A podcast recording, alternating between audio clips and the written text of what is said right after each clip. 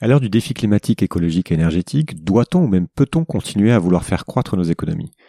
La question est encore très largement taboue tant la perspective de la fin de la croissance nous fait peur. Malgré les baisses drastiques des émissions de CO2 qui sont visées, malgré une prise de conscience grandissante de l'impact de nos modes de vie sur la planète, on refuse largement de parler du sujet. La croissance sera verte, durable, soutenable, mais elle sera là, et c'est une évidence.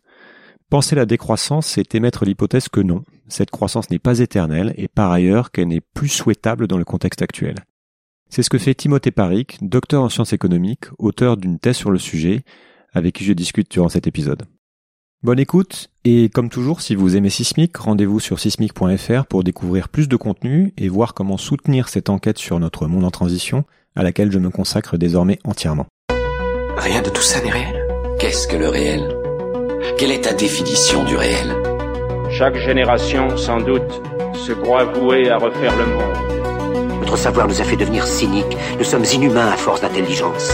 L'humanité est menacée dans ses fondamentaux. Tu dois trouver dans tes rêves l'avenir pour lequel tu as envie de te battre. Bonjour Timothée Paric. Bonjour. Alors on doit dire docteur Timothée Paric d'ailleurs. C'est qu'en Allemagne qu'on dit ça Oui, c'est ça. Dès que je, je, réserve un billet de train en Allemagne, on me demande de mettre mon titre. Voilà, euh, on va expliquer pourquoi. Donc aujourd'hui, euh, bah merci d'être là. Euh, merci pour te, de m'accorder de m'accorder cette heure. Donc aujourd'hui, nous allons parler ensemble d'économie, de politique, de croissance, de limite à la croissance et donc logiquement de décroissance, qui je pense sera le titre de cet épisode. Et tu as fait notamment une, une thèse, donc d'où le titre de docteur, sur le sujet de la décroissance, dont on va évidemment parler. Et euh, pour comprendre d'où tu parles aujourd'hui, qui est un peu ma question récurrente d'introduction, est-ce que tu peux euh, m'expliquer quel est ton cheminement sur ces sujets-là et pourquoi tu as décidé de t'intéresser à la croissance et euh, donc à la décroissance et, et pourquoi c'est un sujet important pour toi au point d'en avoir fait ton sujet de, de thèse? Alors pour moi, vraiment, à la base, j'étais euh, passionné d'économie. Enfin, c'est ça que j'ai commencé à étudier à, l'université sans vraiment avoir euh, des intérêts particuliers pour euh, l'environnement ou la croissance en particulier. C'était vraiment comprendre comment l'économie fonctionne. C'était ça qui, qui me passionnait. Et j'ai fait un Erasmus en Suède où là, je me suis retrouvé confronté au changement climatique. Quelque chose que, bon, en trois ans d'économie en France, c'est vrai qu'on n'avait pas beaucoup parlé d'environnement. Et là, d'un coup, le problème, le changement climatique et moi, en tant qu'économiste, je me suis vite rendu compte que le changement climatique, c'était euh, c'était un problème économique. Enfin, on s'imagine un petit peu, en fait, c'est un on avait réussi à, construire euh, une économie où on était euh, une voiture avec le, le pot d'échappement qui fume à l'intérieur de l'habitacle. Pour moi, c'était vraiment cette réalisation du changement climatique. Donc l'urgence un petit peu d'aller partir à la chasse pour trouver la source du problème. Qu'est-ce qui se passe? Pourquoi est-ce qu'on est en train justement de réchauffer l'atmosphère? Quelles sont les sources de la destruction environnementale et c'est là que j'ai commencé à me spécialiser d'abord en économie environnementale, ensuite un peu en économie écologique où j'ai commencé à chercher euh, bah, la source du problème. Est-ce que c'est le capitalisme, les multinationales, les banques, la monnaie, la croissance, hein, un peu, un peu toutes ces grandes questions. Et tard, j'ai redécouvert l'économie à travers l'étude de la croissance. Je pense vraiment ça, ça a été une grande étape pour moi de me rendre compte que il y avait une relation entre la croissance économique et la dégradation environnementale. Et à partir de ce lien, je suis retombé complètement dans l'économie pour comprendre justement les mécanismes de cette croissance et, euh, et encore une fois, hein, dans, dans l'optique d'arriver à trouver des, des, solutions pour notre pour le, le, problème du changement climatique. Alors, je voudrais qu'on passe euh, cette heure de, de, de conversation à, à, vraiment clarifier différents concepts qui sont devenus un peu fourre-tout et que l'on mette le plus possible les idéologies de, de côté. D'ailleurs, on pourra y revenir justement sur la question de la politisation de, de, de la croissance ou de la décroissance. Et ou, ou, alors en fait justement en parlant de ces problématiques d'idéologie, en en parlant avec du recul. L'idée étant vraiment de, de comprendre ce qui relève de l'opinion et par rapport à ce qui relève du fait. Et ce qui finalement en fait n'est pas si simple en, en, en économie. Donc d'abord, comment est-ce que on définit communément la croissance économique et comment est-ce qu'on la mesure avec ce fameux indicateur qui est le PIB, mais voilà, rentrons, commençons par définir de, les, termes du débat, de la conversation du moins. Bah, la, la, croissance économique, c'est quelque chose de, de très spécifique. Hein. C'est l'augmentation, donc euh, tu l'as dit, du, du, produit intérieur brut, du PIB, qui est un indicateur. Le, le PIB, hein, c'est un indicateur agrégé qui vient mesurer la, valeur de marché de tous les biens et services produits dans un pays. Donc, euh, faut s'imaginer, c'est une sorte de, calculatrice géante qui additionne toutes les transactions au sein d'une économie. Donc ça, ça va être fondamental. La manière ensuite dont on va parler de la croissance et de ses relations avec l'environnement, il faut pas oublier que dès qu'on parle croissance, on parle pas de quelque chose abstrait comme le, développement ou euh, euh, l'amélioration. Non, on parle juste de l'augmentation du flot ou du stock, mais de la quantité de transactions monétaires dans une économie. Ok. Et c'est c'est de ça qu'est composé le PIB. Comment pour aller un petit peu plus dans le, les spécificités, comment qu'est-ce qu'on additionne? Est-ce qu'on sait précisément de, de, de quoi il est fait? Comment on additionne ces flux? Comment on va les chercher? C'est quelque chose de précis euh, sur lequel justement l'ensemble des pays du monde peut s'appuyer. Parce que ce qui en fait ce qui est assez étonnant, c'est que c'est devenu notre une espèce d'indicateur que l'on regarde en permanence sur et sur lequel on va comparer la performance des pays. J'ai pas mhm. l'impression qu'il y en ait un autre qui soit aussi euh, prégnant en fait dans le discours. Donc j'imagine qu'on sait pertinemment euh, de quoi il est composé. Est-ce que c'est le cas? Oui, euh, depuis donc si je me souviens bien, c'était 1953 la première standardisation du calcul du PIB, donc standardisé au niveau des Nations Unies. Et là, il y a eu voilà quelques updates. La dernière update que j'ai lue pendant la thèse, voilà, on a 720 pages document des Nations Unies qui, nous explique comment calculer cet indice euh, qu'est le PIB. Donc euh, c'est assez standardisé. Euh, c'est aussi très compliqué. Hein, le document fait 720 pages et c'est pas de la poésie, c'est pas un roman non plus. c'est assez sec à lire.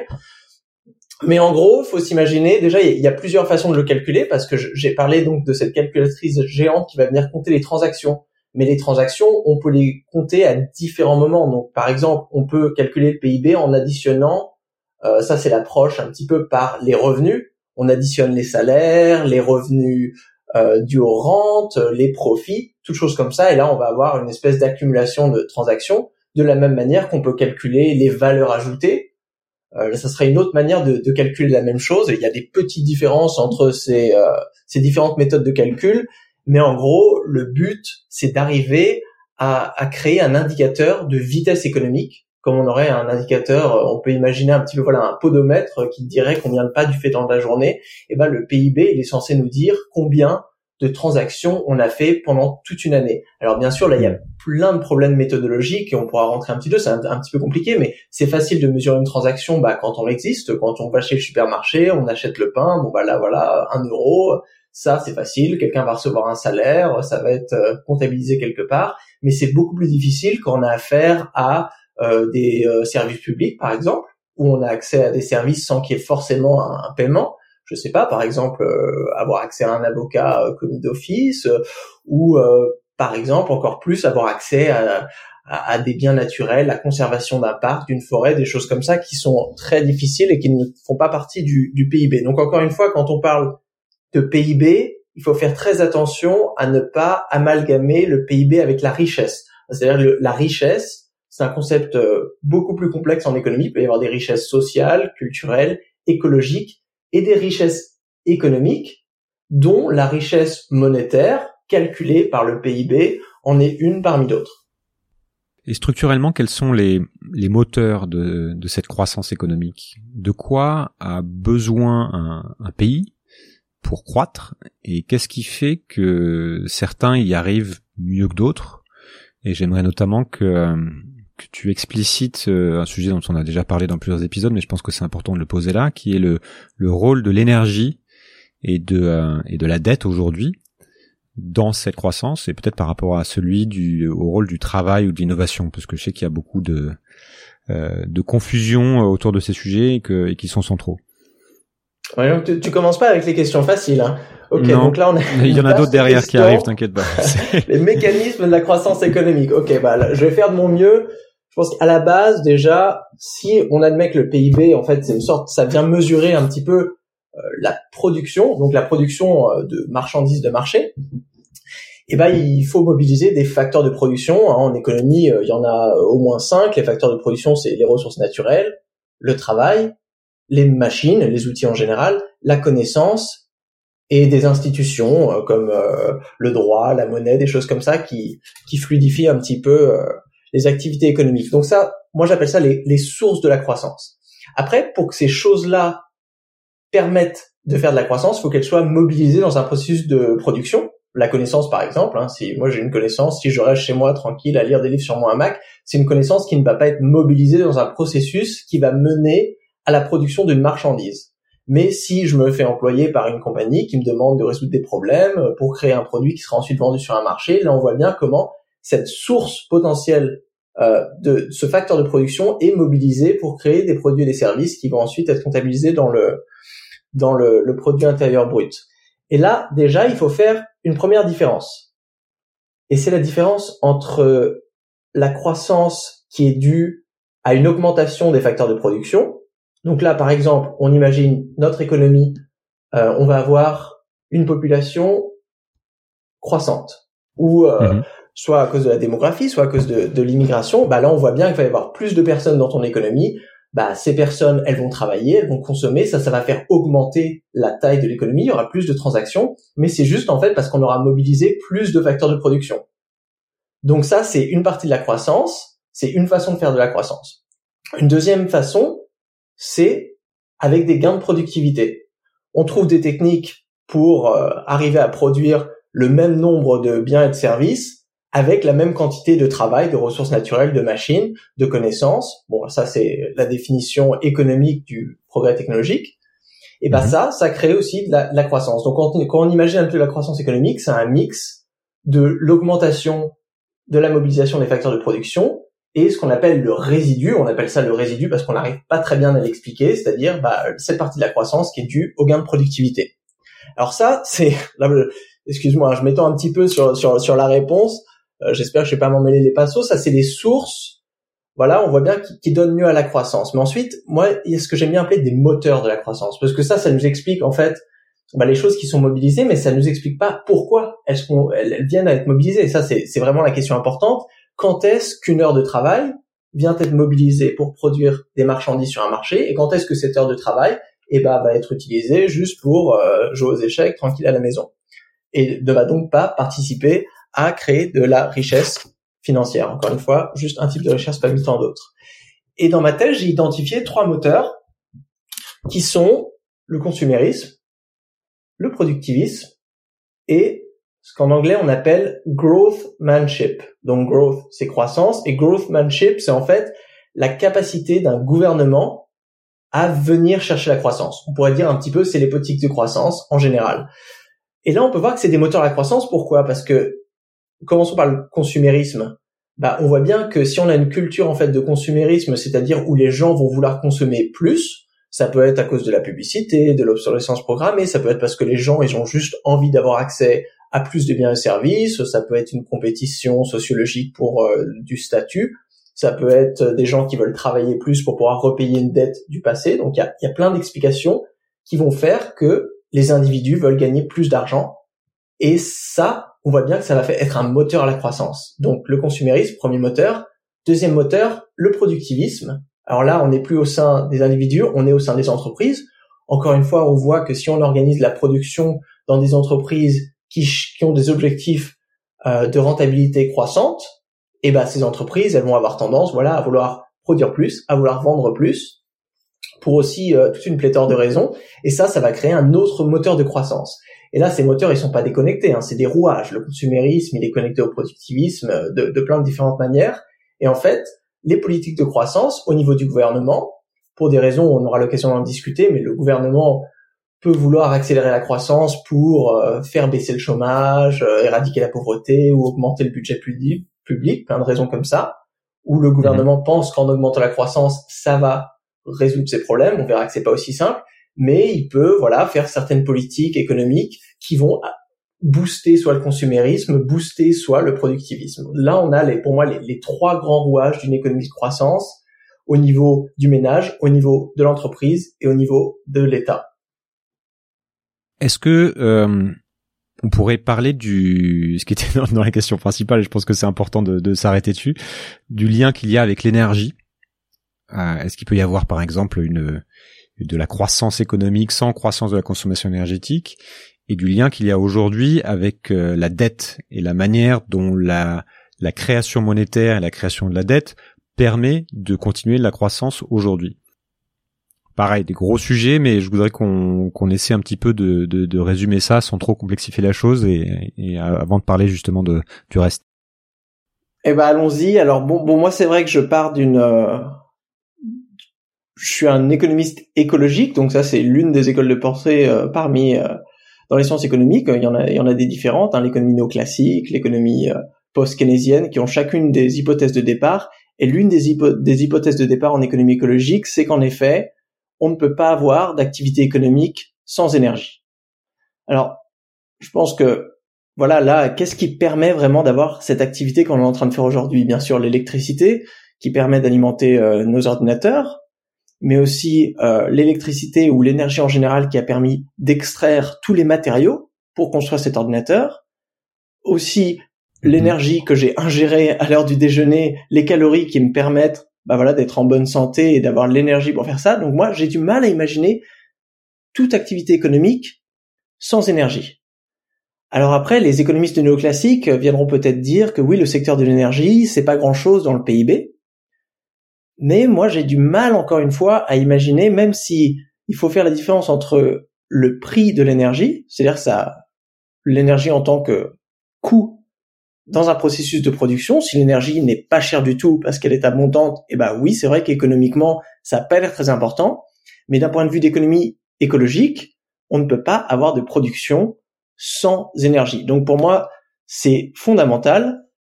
Quand tu dis quand tu dis tu as du mal à imaginer, c'est euh, euh, je voudrais comprendre ça en fait. C'est ça relève pas de, ça relève de l'opinion, ça relève justement du débat d'idées en fait et de l'imagination, ou alors c'est quelque chose qui est établi quasiment physiquement et factuellement, comme euh, comme pourrait le dire un Jean Covici par exemple? Il y a des gens qui sont pas d'accord. empiriquement, si on regarde sur le long terme, on a quand même, on arrive à voir des relations entre les activités économiques et ce qu'on appelle en économie écologique le, le flot euh, biophysique. Donc le flot biophysique, c'est pas seulement l'énergie, mais c'est aussi les matériaux. Mhm. Donc là, c'est, on en parlera un petit peu. De cette, certains pensent qu'on peut découpler, c'est-à-dire qu'on peut arriver à avoir une croissance verte qui serait complètement découplée du flot biophysique. Pour l'instant, historiquement, ce n'est jamais arrivé. Et moi, je pense même que théoriquement, c'est impossible. Parce qu'on peut imaginer certains secteurs qui peuvent être le plus immatériel possible. Je sais pas, du consulting ou euh, ou euh, qu'est-ce que ça pourrait être euh, un concert euh, ou des cours de maths sur internet des choses comme ça. Mais, mais même ça les gens ont besoin de se nourrir on a besoin d'internet qui lui-même est une infrastructure matérielle. Les gens bah, pour apprendre ils ont besoin d'aller dans une université qui a un bâtiment qui doit être chauffé. Encore une fois ils ont besoin de se déplacer dans des modes de transport qui sont eux-mêmes matériels. Donc si on prend un point de vue macroéconomique pour comprendre euh, les activités économiques, en fait, on, se rend compte que on retombe toujours sur une infrastructure matérielle, même dans les dans les, secteurs qui sont euh, apparemment immatériels. Donc, j'irais pas dire que c'est une opinion, c'est une hypothèse de départ. Et je pense que c'est une hypothèse de départ qu'on peut défendre empiriquement avec plein de chiffres. Ça, ça me paraît d'ailleurs beaucoup plus euh, facile de défendre cette hypothèse que son contraire, c'est-à-dire que de dire qu'il y a certains euh, certaines activités de production qui ne demandent aucune énergie. D'ailleurs, je vous invite euh, euh, à, à, essayer de faire cette expérience de pensée. Essayez de trouver une activité économique qui ne demande aucune énergie. Si vous arrivez, envoyez-moi un mail. Personnellement, je n'ai jamais réussi. Ok. Le rapport avec la dette dans la croissance actuelle? Le rapport avec la dette. Alors là, il y a un grand débat euh, chez les économistes, surtout hétérodoxes, c'est est-ce que la dette, ou plus précisément l'émission de la monnaie avec des taux d'intérêt positifs vient créer ce qu'on appelle une impérative à la croissance. En gros, l'histoire, c'est que si on emprunte tous dans une banque euh, quand on va acheter une maison et qu'on doit rembourser plus, un petit peu plus, c'est-à-dire le principal plus l'intérêt, et eh ben si on doit tous rembourser le principal plus l'intérêt, ben ça veut dire qu'il faut qu'il y ait une croissance de l'économie pour qu'on puisse tous rembourser notre prêt. Alors ça, c'est une question théorique très compliquée parce que dans des modèles conceptuels, on peut arriver à montrer que les taux d'intérêt positifs vont pas créer une impérative à la croissance si, et seulement si, eh ben l'argent circule parfaitement dans cette économie pour que euh, l'argent euh, qui est remboursé par les uns euh, soit compensé par l'argent qui est perdu par les autres et là il y aurait pas de problème. Mais la réalité aujourd'hui, je pense que là c'est aussi admis par les économistes, même si théoriquement cette impérative à la croissance elle pourrait ne pas exister, aujourd'hui dans la réalité elle existe. Et si elle existe, c'est principalement parce que les taux d'intérêt sont hauts et que la majorité de la monnaie qui circule dans l'économie est créée par des banques privées qui ont donc un intérêt parce que c'est leur business de donner des prêts à augmenter d'une certaine manière le prix de ces prêts. Donc aujourd'hui, je pense que c'est assez admis que la dette représente une impérative à la croissance. Encore une fois, on peut voir à différents niveaux. Hein. Retombons sur les trois moteurs de la croissance. Donc euh, au niveau individuel, bah, c'est simple. Hein. On peut bien voir euh, si on est étudiant et qu'on a une dette à repayer, eh ben on, se dit oui, il va falloir que je travaille quand même. Je ne peux pas accepter un, boulot avec un salaire en dessous de ce seuil qui ne me permette pas de rembourser ma dette. Donc là, on voit bien, ça crée une espèce d'impérative avoir un revenu croissant pour pouvoir repayer la dette. Donc ça, c'est un moteur de croissance. Au niveau des entreprises, pareil. Une entreprise qui s'endette et qui va devoir ensuite rembourser son prêt, bon bah ça, ça lui force à un certain seuil de rentabilité, ça veut dire qu'il faut produire. Donc encore une fois, c'est un moteur productiviste. Et au niveau de l'État, pareil, un État peut s'endetter et peut vouloir à certains moments, euh, voilà, rembourser euh, une partie de sa dette. Et dans ce cas-là, elle peut vouloir essayer de booster un petit peu les activités économiques pour euh, renflouer les caisses publiques et, utiliser ça pour rembourser une partie de la dette. Donc je pense qu'aujourd'hui, oui, la dette constitue une impérative à la croissance à plusieurs niveaux. Ok, donc euh, bah là on a pas mal euh, balayé les aspects un peu techniques. on a commencé par le par le bien verbatif. C'est bien comme ça on a on a on a perdu je pense que tous ceux qui sont pas vraiment intéressés par ce sujet et en même temps on peut pas faire faire vraiment de de raccourcis sur sur sur des sujets aussi complexes. Et, euh, et c'est souvent là-dessus d'ailleurs, je me fais la marque en, t'écoutant, c'est souvent là-dessus que qu'on arrête, qu'on abandonne. Tu vois, dès qu'on va commencer à parler finance ou économie, euh, on a affaire à des experts qui vont un peu nous, avoir tendance à, nous embrouiller, à nous dire voilà c'est compliqué. Et c'est vrai que pour bien comprendre tous ces mécanismes-là, il faut aussi faire l'effort euh, d'aller là-dedans et de se créer cette culture. Sinon, on est on est vite dans le flou, on est vite dans vite fait dans l'erreur par rapport à par rapport à ces modèles-là et au fonctionnement des choses. Euh, donc restez, restez avec nous. Maintenant, on va.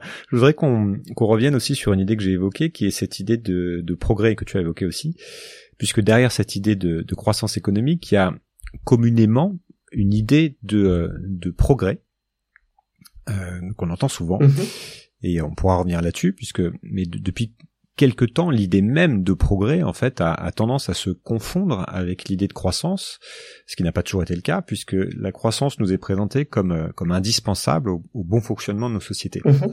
Et à première vue, ça paraît finalement assez logique, puisque plus un, pays produit de, de richesses économiques, plus sa population va pouvoir s'enrichir.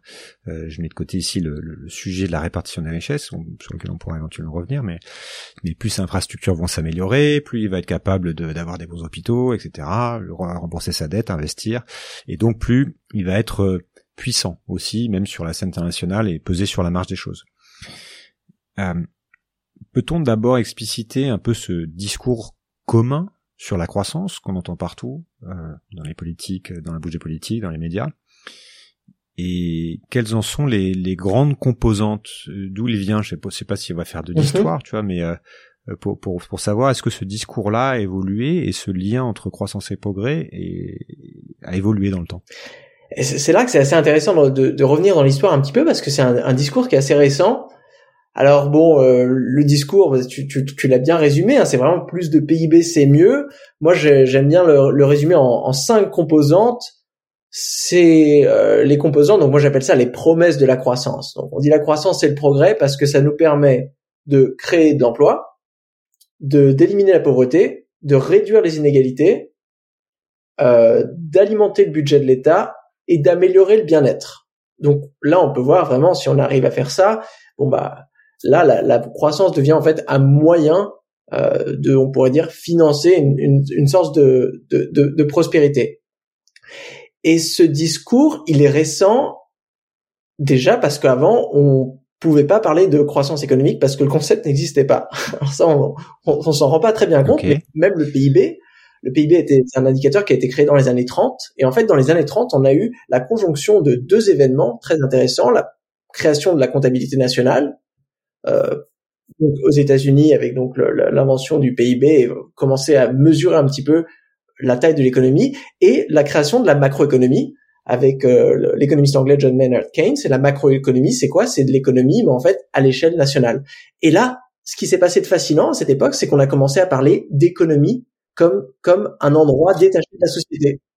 Donc voilà, donc c'est à partir des années 30, on a pu se dire qu'il y avait quelque chose qu'on appelait l'économie, et ensuite en la mesurant, on a pu se dire ah bah dis donc cette économie, elle devient plus grosse de temps en temps, elle devient plus petite. C'est quoi la direction en fait du thermomètre euh, qui est désirable? Et en fait, ça a pris des décennies pour qu'on construise un petit peu cette, euh, ce discours de une économie plus grosse, c'est positif. Et euh, bah, quand on voit un petit peu comment on calcule le PIB, c'est vrai quand on retourne à la source comme je l'ai défini, comme une, un podomètre des transactions monétaires, on se dit bon bah c'est un petit peu bizarre parce que euh, si euh, voilà, c'est un peu comme si on venait dériver notre bien-être du nombre de pas qu'on ferait dans la journée, quoi. Là, on se dirait bon bah c'est c'est bizarre. Donc euh, et et là aujourd'hui et on pourra revenir un peu là-dessus. Je pense que le premier objectif, et c'est pour ça que le concept de la décroissance est intéressant, c'est qu'il vient justement questionner ce discours du progrès.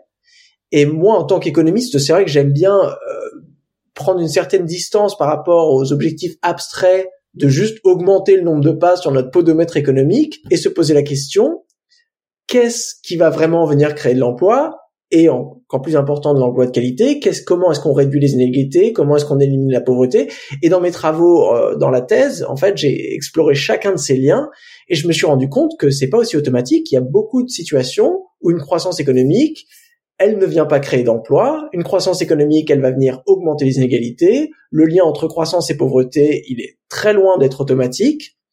Euh, il y a un lien qui est un petit peu plus mécanique sur le financement des budgets publics, mais encore une fois, c'est un lien qui n'est pas éternel et universel, et il y a d'autres façons de financer un budget public. Et pareil, le lien sur le bien-être, là, on se rend compte que bon bah voilà, c'est un, proverbe, l'argent ne fait pas le bonheur, euh, qu'on explorera peut-être un peu plus loin, mais surtout l'amassement, c'est-à-dire que l'augmentation de la production de marchandises de marché n'est pas directement corrélée avec le bien-être, parce que le bien-être dépend de beaucoup d'autres choses.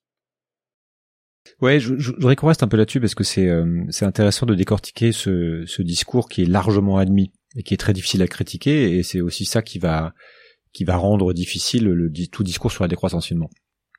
Euh, puisque aujourd'hui, euh, quand on parle de croissance, on sous-entend, enfin quand on entend les, gens, les, ceux qui, s'expriment notamment dans les médias ou voilà, ou les problématiques politiques, parler de décroissance, parler de croissance, pardon, euh, c'est vraiment associé à toutes ces idées que tu viens de citer, à la fois de, de promesses d'enrichissement individuel, à la fois de euh, promesses d'un, de, de, du maintien de euh, tout ce qui fait euh, que notre société euh, fonctionne. ça va de du fonctionnement de la Sécu au fonctionnement des hôpitaux, enfin c'est pas la même chose d'ailleurs, mais tout fonctionnement de à la, bonne tenue des routes, etc. Et puis tous les outils de la puissance, l'armée. Vous n'y pensez pas si on décroît comment, comment financer tout ça, etc. Donc quel je voudrais maintenant mieux comprendre justement ce qui éventuellement est critiquable dans cette idée de, de croissance économique en tant que machine à créer du progrès, tu as parlé de cette idée de bien-être, mais il y a aussi juste cette idée juste de, de maintenir cette, euh, un pays dans sa puissance. Euh, et quelles sont les, les, les, différentes critiques et qu'est-ce que euh, euh ouais enfin va va va un petit peu m'expliquer en cinq minutes tout ce que tu as découvert de particulier dans de, de, ce qui existe en fait dans ce dans ces liens? Ok et euh, lesquels sont des vrais liens tangibles, lesquels sont plus critiquables et lesquels n'en sont pas? Eh ben c'est très bien, c'est toi qui l'auras voulu. On va retourner dans la, la façon dont on calcule le PIB. Non, promis, promis, pas de traumatisme d'économie théorique. Euh, mais là, sur le, le, lien avec le progrès, je vais partager vraiment quelque chose qui m'a pas bouleversé, mais c'est vraiment l'une des choses que j'ai appris dans la thèse quand j'ai lu donc ce très long document comment calculer le, le PIB. C'est après avoir lu ce document, je me suis rendu compte que cette cette idéologie euh, comme quoi la croissance et le progrès euh, était bizarre. Vraiment, c'est le mot bizarre. Et pour ça, il faut comprendre en fait un petit peu euh, comment le PIB est mesurée et comment justement on ne peut pas amalgamer PIB et richesse. Donc là, je, vais donner quelques exemples. Par exemple, donc euh, on, revient un petit peu sur notre podomètre économique. Le PIB ne fait pas la différence entre les activités désirables et indésirables. Donc là, si on imagine aujourd'hui, j'ai les pleins pouvoirs, pouvoir magique, je détruis 50% de toutes les voitures en France, qu'il va donc falloir reconstruire, ça va être, c'est la politique de croissance ultime. Alors là, ça va faire booster, on va voir le PIB euh, d'un coup. Est-ce que c'est positif? Bon bah non, parce que bon, on va devoir gâcher plein d'heures et de matériaux pour reconstruire des voitures alors qu'on aurait pu faire autre chose. Le PIB ne fait pas cette différence. Et là aussi, il faut que j'ajoute quelque chose. Quand on parle de croissance du PIB, la croissance, c'est un flot, c'est-à-dire c'est la variation entre de la taille du PIB d'une année à une autre, mais le PIB, c'est un stock. Donc, c'est-à-dire que si on, on, on dit on a 0% de croissance cette année, c'est-à-dire qu'on a le même l'économie a la même taille que l'année dernière. Donc on n'est pas plus pauvre. C'est-à-dire on, on, ne s'est pas enrichi entre parenthèses financièrement. Donc là, euh, ensuite, on pourra, quand on discute vraiment de la décroissance, on va voir si ça veut dire juste de ralentir la croissance, d'arrêter la croissance, ou juste de venir réduire la taille de l'économie. Je continue un petit peu euh, justement sur sur cette idée du progrès.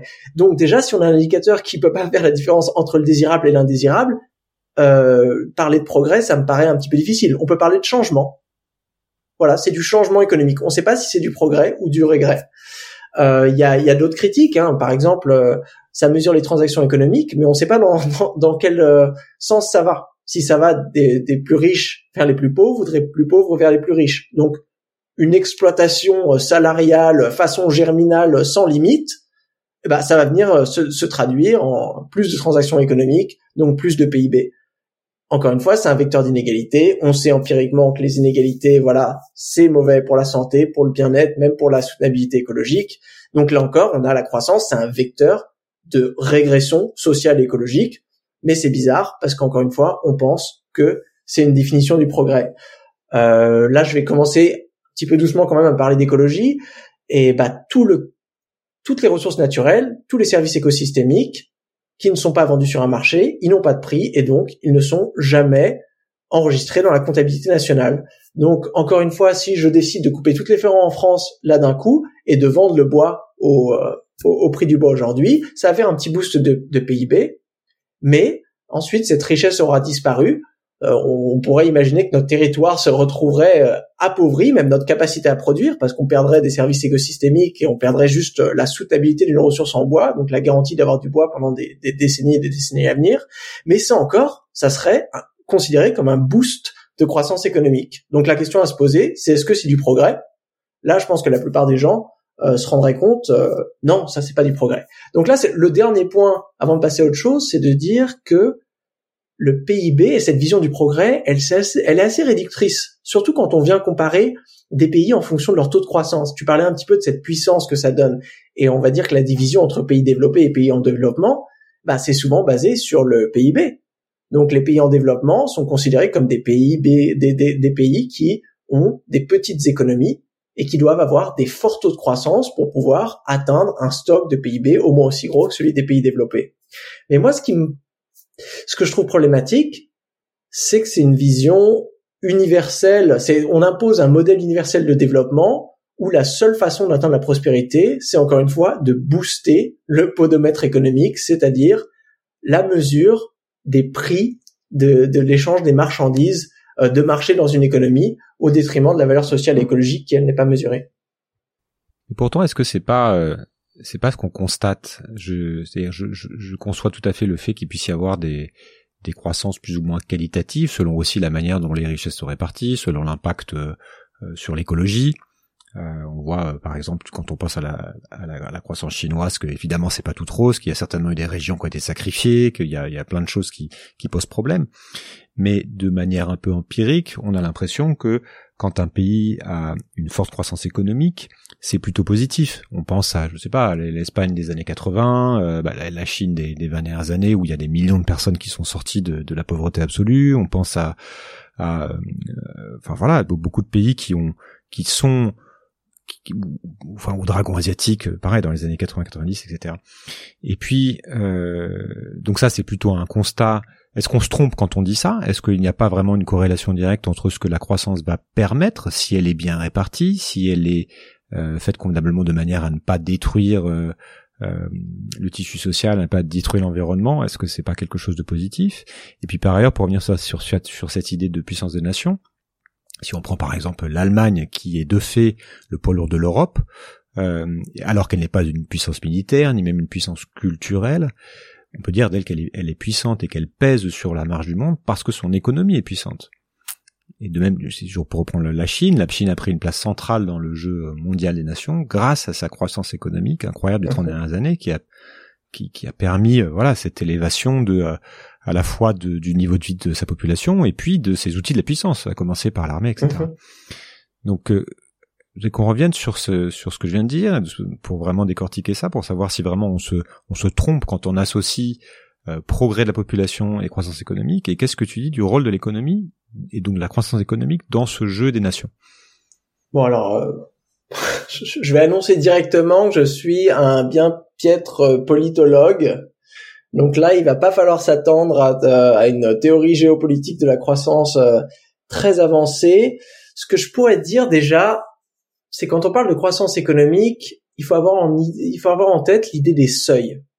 Encore une fois, on peut s'imaginer euh, une économie où il n'y a pas encore euh, de routes, où on n'a pas encore euh, d'hôpitaux, où on n'a pas assez d'hôpitaux, on n'a pas assez de logements. Bon bah ça va un processus de, de construction, il va falloir construire les routes, les hôpitaux, il va falloir éduquer des docteurs, des choses comme ça. Et là, d'un coup, ça, ça fait un gros boost de croissance. Bah, là, c'est la Chine. Hein. On voit bien des taux. Et, et de bien-être, du coup. Et dans ce cas-là, ça vient se, se traduire en bien-être si cette croissance permet de créer des biens et des services qui n'existaient pas avant, qui permettent de satisfaire des besoins. Donc là, au début, c'est pour ça que moi, ça, ça, je ne trouve pas ça choquant que des pays, bon, soi-disant en développement, aient des forts taux de croissance parce que justement, ils sont dans des phases d'expansion.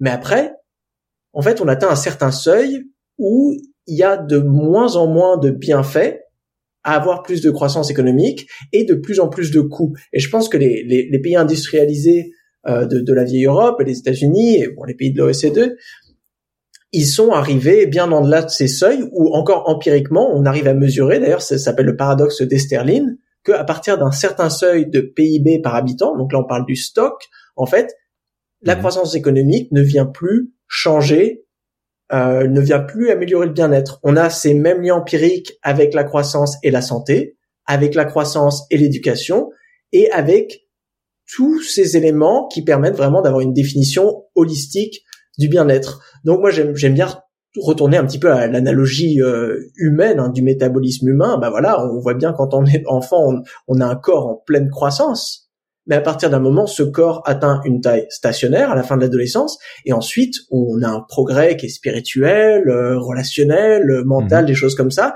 Mais euh, si on continue de croître matériellement, eh ben on devient obèse et assez rapidement on meurt. Eh ben, je pense pour une économie, c'est un petit peu pareil. Et si on rentrait dans une course à la puissance, tu, ça c'est quelque chose de vrai. C'est vrai, les, les, les pays se comparent en fonction de la taille de leur économie, et il y a une compétition parce que le pouvoir d'achat se traduit à l'échelle géopolitique en, en, en, en puissance, hein, comme tu l'as bien décrit, et ben là en fait on, on crée un espèce de, de clash d'économie sumo, euh, une course à la mhm. puissance où on, on espèce d'engrosser un petit peu comme ces, ces concours de, de, manger des hamburgers là aux États-Unis pour devenir le plus gros possible pour pouvoir renverser l'adversaire. Et je pense aujourd'hui, on, on, en parlera après. En fait, euh, ça c'est c'est la source de la, la, la crise. Euh, euh, climatique et même environnementale en général qu'on a aujourd'hui, on se rend compte que en fait nos économies sont trop grosses par rapport à la capacité euh, environnementale de la planète. Ok. Euh, donc avant de, donc ça paraît clair effectivement donc cette, idée de seuil que c'est-à-dire qu'il peut y avoir un lien avec la croissance et le progrès jusqu'à un certain point. Euh, comment tu fais le Ok, ok, je comprends. Avant de parler de, décroissance, je voudrais qu'on parle maintenant des limites à la, croissance. Donc tu, viens d'évoquer ça, tu viens d'évoquer cette idée que peut-être il y avait euh, euh, une limite à ne, pas franchir, ou en tout cas qu'on ne souhaitait pas franchir, ou alors qui n'était pas franchissable. Aujourd'hui, aucune institution, aucune entreprise, aucun gouvernement ne conteste l'idée que l'on va pouvoir continuer à faire croître l'économie mondiale, et de manière presque indéfinie. Donc on est sur ce mythe de, la croissance éternelle, presque de manière communément admise. Donc la croissance est aujourd'hui un objectif, un des objectifs de développement euh, durable, les fameux ODD de l'ONU, je crois que c'est le numéro 8. Mhm. On retrouve cet objectif de croissance même dans les rapports du, euh, du GIEC sur le climat, qui parle de d'objectifs de réduction des émissions dans un contexte de croissance économique mondiale. Et euh, bah, le, prix Nobel, enfin le prix de la Banque de Suède, euh, l'économie, a été donné euh, il y a quelques années à Nordos, qui pense que euh, un, climat à plus 3, plus 4 degrés est optimum pour la croissance économique. Voilà, on a quelques quelques aberrations qui sont un peu qui sont un peu comme ça. Pourquoi en fait? Pourquoi est-ce que personne ne semble y compris, enfin, y compris parmi dans tous ces cercles où il y a aussi des gens brillants qui viennent, qui sont d'origines différentes, qui ont des points de vue différents, qui euh, manipulent les équations, etc.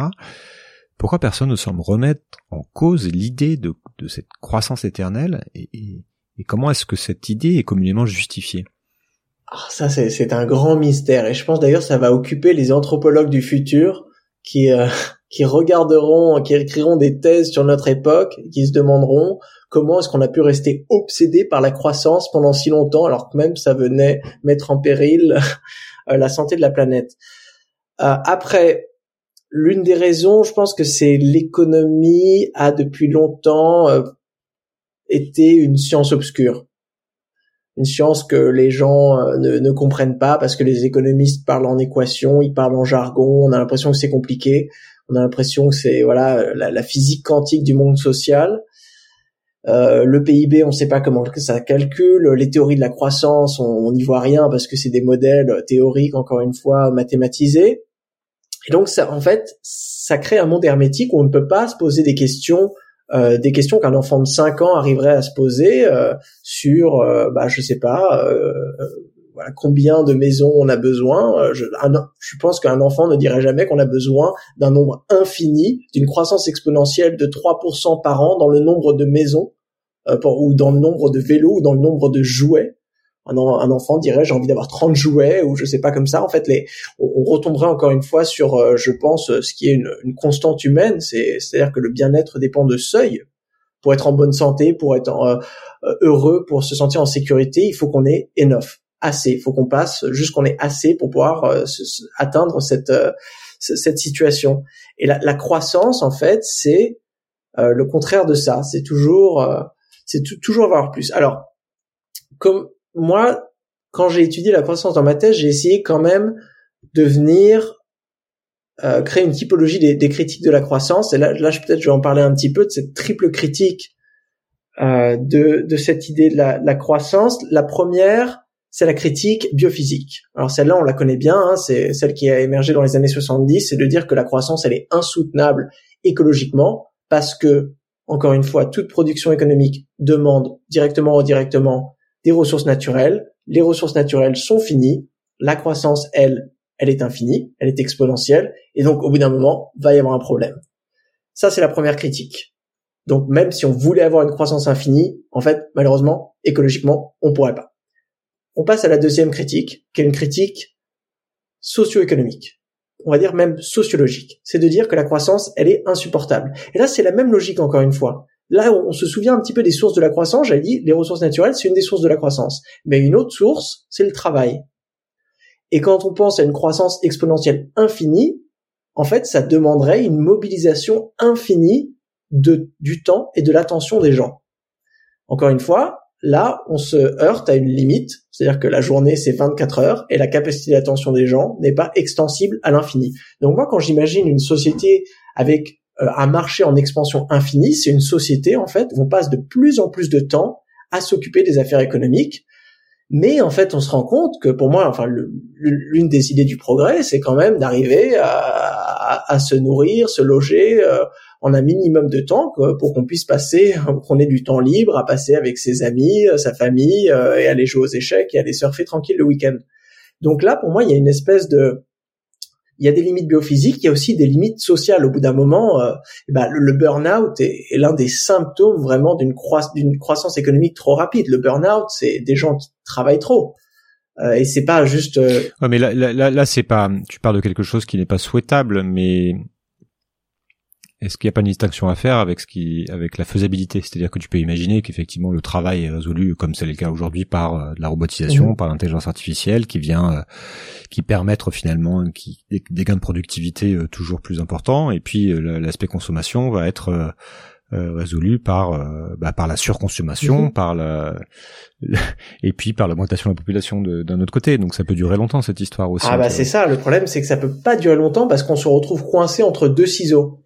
Tu parles de robotisation. Si on veut remplacer le travail par des machines, qu'est-ce qu'il nous faut De l'énergie, des matériaux, d'accord? Là on est, on se retrouve coincé dans le mur biophysique. Si on veut faire le contraire, on dit ok bon on n'a pas beaucoup de matériaux d'énergie, mais au moins on a plein de capital humain et tout. Et ben là on se retrouve coincé sur le mur de les limites de l'attention et du temps. Donc pour moi, la croissance économique, elle va toujours rebondir entre ces deux limites. Et malheureusement, elle pourra jamais les dépasser. Le seul moyen de les dépasser, et ça c'est un argument qu'on entend souvent, c'est d'avoir des gains de productivité infinis. Donc ça c'est l'innovation, où on parle souvent de progrès technologique.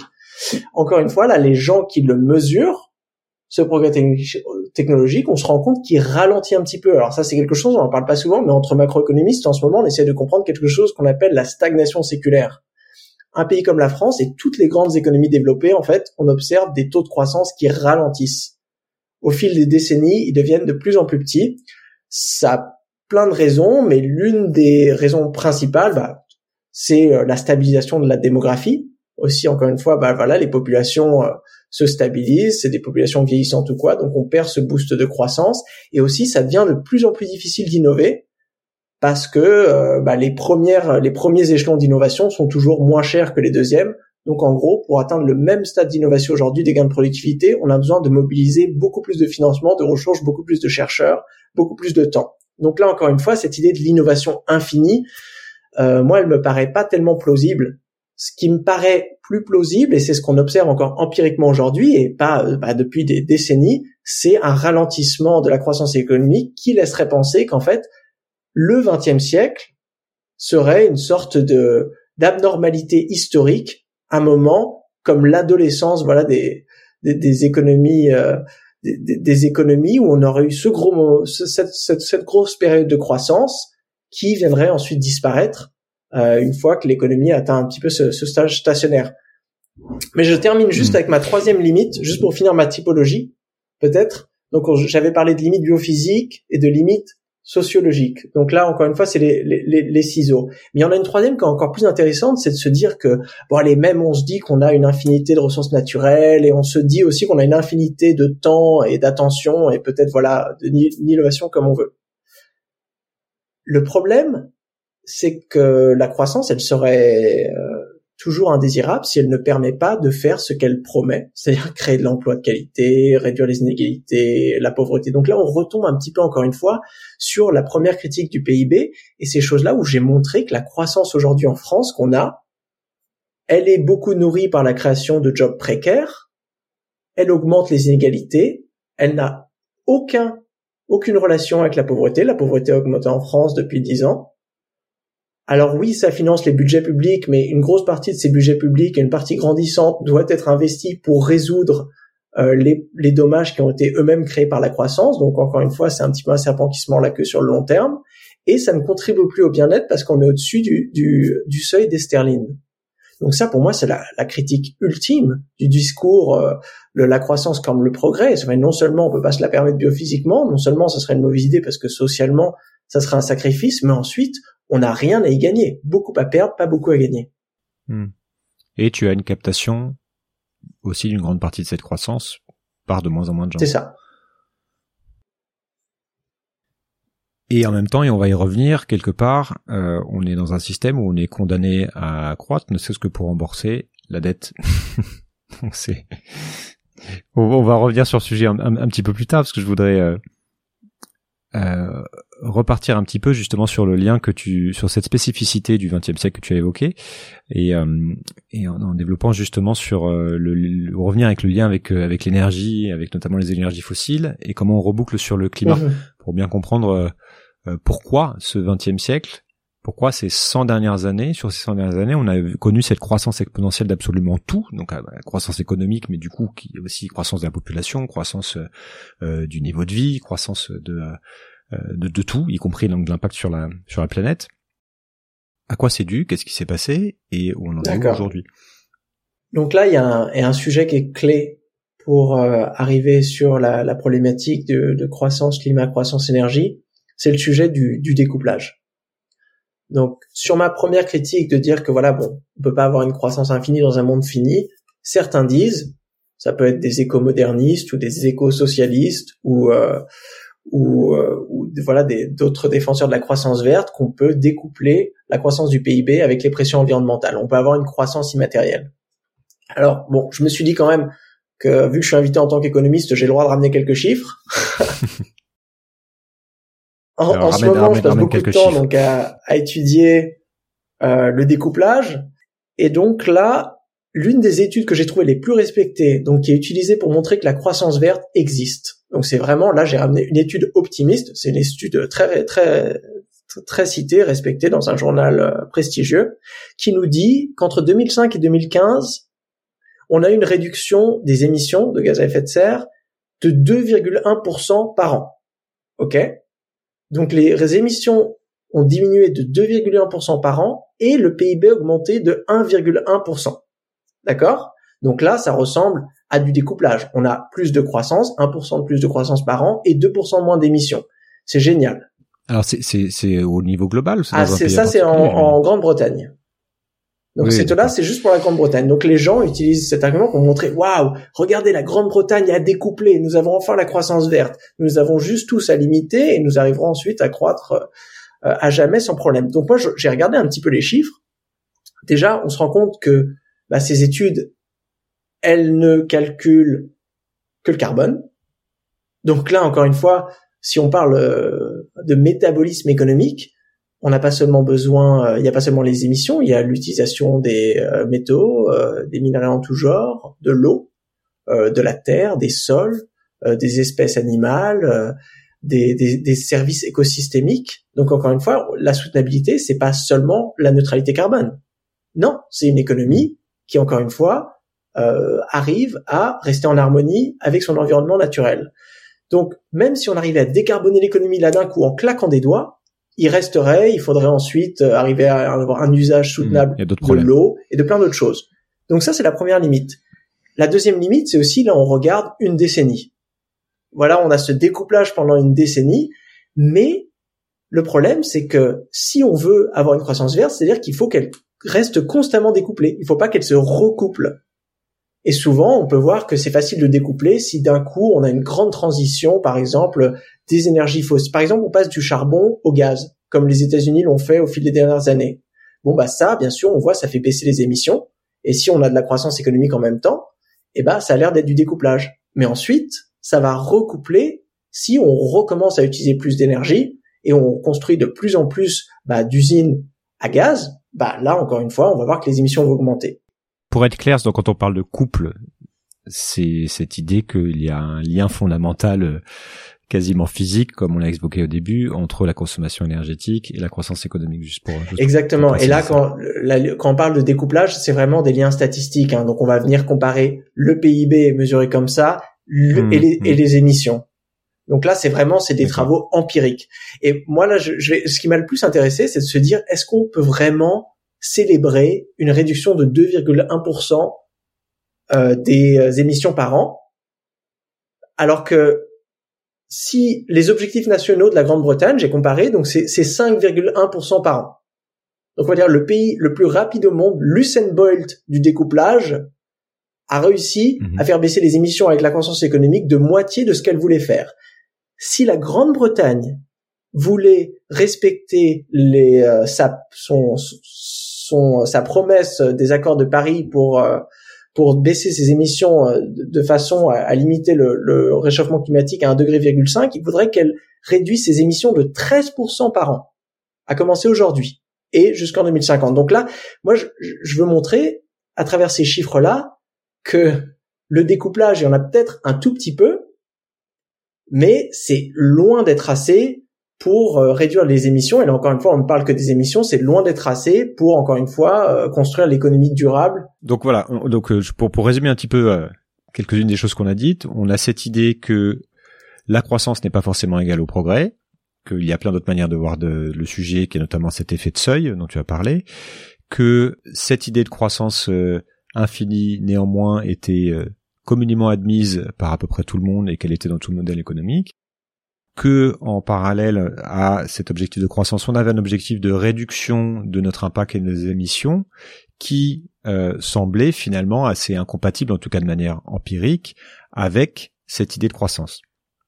On en est à peu près là. Donc en gros, on doit, euh, on doit réduire nos émissions, en même temps faire de la croissance. Il y a un truc qui qui ne fonctionne pas. Et pour l'instant, quand on quand on parle à des gens qui sont positifs sur la croissance économique euh, éternelle, en tout cas de ce que de ce que je vois, on ramène toujours l'innovation, on ramène toujours cette idée que on va trouver un moyen de remplacer le pétrole, on va mhm. trouver un moyen de, euh, de de, de faire de la croissance verte, même si on ne sait absolument pas comment aujourd'hui. Alors la décroissance, c'est là puisque c'est là finalement c'est comme ça que tu es arrivé à cette idée de décroissance. De quoi est-ce qu'on parle? Et déjà, est-ce que c'est simplement le contraire de la croissance ou est-ce que c'est un petit peu plus compliqué que ça? Alors, le, contraire de la croissance, nous les économistes, on appelle ça la récession. Donc la décroissance, c'est vraiment autre chose. Donc croissance, c'est PIB positif, plus 2% par an. Récession, PIB négatif, moins 2% par an. La décroissance, là j'ai ramené une petite définition que je vais lire. C'est une réduction planifiée de la production et de la consommation dans les pays riches qui permettrait de rétablir l'équilibre entre l'économie et le monde vivant, tout en réduisant les inégalités, en améliorant le bien-être. Alors maintenant, je vais décortiquer. Euh, dans mes travaux, moi, j'identifie quatre éléments clés de la décroissance. Le premier élément, c'est la soutenabilité, on en a déjà parlé. Donc c'est le régime biophysique. Donc c'est là vraiment quand on entend décroissance, on se dit bon bah c'est ça, il faut réduire la taille de l'économie, il faut réduire le flot euh, biophysique avec des politiques de sobriété, avec des politiques d'efficacité aussi. Ça, c'est la première étape. Le deuxième élément, c'est la justice, la redistribution des richesses. Et là, c'est vrai qu'on on se dit bon bah voilà, euh, ça c'est pas une diminution de quoi, c'est plus tellement une décroissance, mais il faut bien se dire que la décroissance aujourd'hui, c'est un concept qui existe depuis 2002, qui est devenu bien plus compliqué. C'est un concept aussi complexe que la soutenabilité, des choses comme ça, où en fait il y a beaucoup d'éléments qui ne sont pas seulement euh, des réductions de choses. Donc, la soutenabilité numéro un, la justice numéro deux, la redistribution des richesses. Numéro trois, c'est le bien-être. Donc, simplifier les besoins et améliorer le pouvoir de vivre. Donc là, on voit vraiment la critique du PIB. Le but, c'est pas d'améliorer le pouvoir d'achat, mesuré par le PIB. Le but, c'est ce qui devrait être d'ailleurs l'objectif premier d'une économie, c'est d'organiser la production de biens et de services qui se permettent de maximiser le bien-être. En gros. Donc, euh, pour moi, et on, pourra en parler un petit peu, la décroissance, c'est une meilleure stratégie pour le bien-être que la croissance économique. Donc troisième élément, le bien-être. Et le quatrième, c'est la démocratie. Partager le pouvoir, le pouvoir. Donc, dans une définition type de la décroissance, là, comme celle que j'ai dit, l'aspect démocratique, c'est de, de planifier un petit peu cette transition. La décroissance, c'est pas juste un événement chaotique comme la pandémie. Non, c'est une décision démocratique de se dire bon bah voilà, il va falloir qu'on réforme l'économie d'une certaine manière pour qu'elle soit plus soutenable. Le bien-être, il va falloir qu'on réforme cette économie, qu'on réduise un petit peu pour qu'elle soit plus durable, mais d'une façon aussi où ça ne va pas être un sacrifice. C'est-à-dire qu'il va falloir qu'on puisse continuer à se nourrir, à se loger, à se déplacer, à faire toutes les choses qu'une économie devrait pouvoir faire. Et quand je dis nous, là c'est l'aspect de la justice, c'est dans la discussion décroissante de bien montrer qui aujourd'hui contribue le plus au changement climatique, quels secteurs de l'économie sont problématiques, quels besoins sont satisfaits, quels besoins ne sont pas satisfaits, qui sont les sous-consommateurs et les surconsommateurs. Donc euh, là, on a cette symphonie en fait de la décroissance en, en quatre mouvements avec ces éléments qu'on ne peut pas dissocier, sinon on tombe dans le malentendu. La décroissance n'est pas seulement un régime biophysique, parce que là, bon voilà, on pourrait imaginer une dictature verte ou quelque chose comme ça. Là, non, on perdrait le, on perdrait le concept. La décroissance n'est pas seulement euh, une redistribution des richesses, parce qu'on peut très bien redistribuer les richesses, mais continuer à produire, à consommer. Euh, c'est pas seulement euh, se concentrer sur le bien-être, non, parce qu'il faut pas oublier la, euh, la soutenabilité écologique et la justice sociale. Et encore une fois, il faut pouvoir faire ça de manière démocratique parce que sinon, on perd encore l'essence euh, du concept. Donc, quand les gens disent oh la croissance et la récession euh, en pandémie, on a une expérience de décroissance, je pense qu'ils ils comprennent pas tellement que la décroissance c'est pas figer l'économie, mais c'est un changement de modèle. Donc c'est passé de cette espèce d'économie euh, linéaire avec on l'a vu tous les moteurs de la croissance où euh, où le but de l'économie c'est de produire de plus en plus de marchandises de marché à une économie circulaire où l'objectif c'est de satisfaire les besoins et on en a déjà parlé, les besoins qui ont donc des seuils de satisfaction. Donc le but de l'économie c'est d'arriver au-dessus de ces seuils où on peut être heureux sans dépasser et ben d'autres seuils qui sont des seuils écologiques après les les, les on appelle ça les, les limites planétaires hein, planetary boundaries. Donc là on retombe un petit peu. Moi j'aime bien le, la théorie du donut hein, de l'économiste britannique Kate Raworth qui nous dit voilà il faut être entre au-dessus des minima sociaux et en dessous des maxima écologiques. Voilà ça résume très bien euh, l'approche décroissante. D'accord donc c'est un projet euh, presque politique en fait un, intégral puisque ça, ça prend en compte un certain nombre d'aspects enfin t'en as cité quatre mais ok j'avais pas vu ça forcément comme ça donc c'est intéressant en tout cas pour pour pour moi. Je je j'ai pas lu ta thèse hein, je te le, spoiler mais euh, alors là je suis outré. Euh, j'apprends en même temps que qu'on parle c'est aussi pour ça que je, je fais pas ce podcast mais ce que ça m'évoque aussi c'est cette euh, cette idée de résistance par rapport à, même au mot au mot de décroissance puisque finalement à chaque fois que qu'on prononce euh, le mot décroissance, on attire les foudres. Mm. Donc ça fait ça fait peur parce que euh, c'est associé à une idée de de, régression, à, une crise. Et tu, l'as dit, il y a, de la beaucoup de confusion entre décroissance et, récession. Et donc c'est reçu avec beaucoup d'ironie, façon euh, amiche, voire de, de résistance, de, violence alors qu'on est à un moment où on se rend bien compte qu'il y a un problème dans nos équations, que peut-être cette croissance ne va pas pouvoir durer et que de toute façon il va falloir euh, résoudre cette, euh, enfin commencer à adresser, en tout cas il y a ce souhait d'adresser cette problématique climatique. Mais moi je comprends un petit peu aussi pourquoi ça fait peur, parce que de fait tous les pays qui à ma connaissance ont vu décroître leur économie ne l'ont jamais fait de manière volontaire. Donc c'est ça reste une expérience qui n'a pas été tentée. Et donc euh, la décroissance économique, donc là, ne n'est connue que sous forme de récession, avec euh, les conséquences qu'on connaît, avec euh, notamment sur les populations, que ce soit en Grèce, au Venezuela, en Argentine, etc. Donc pourquoi est-ce qu'il serait nécessaire en fait de parler de décroissance?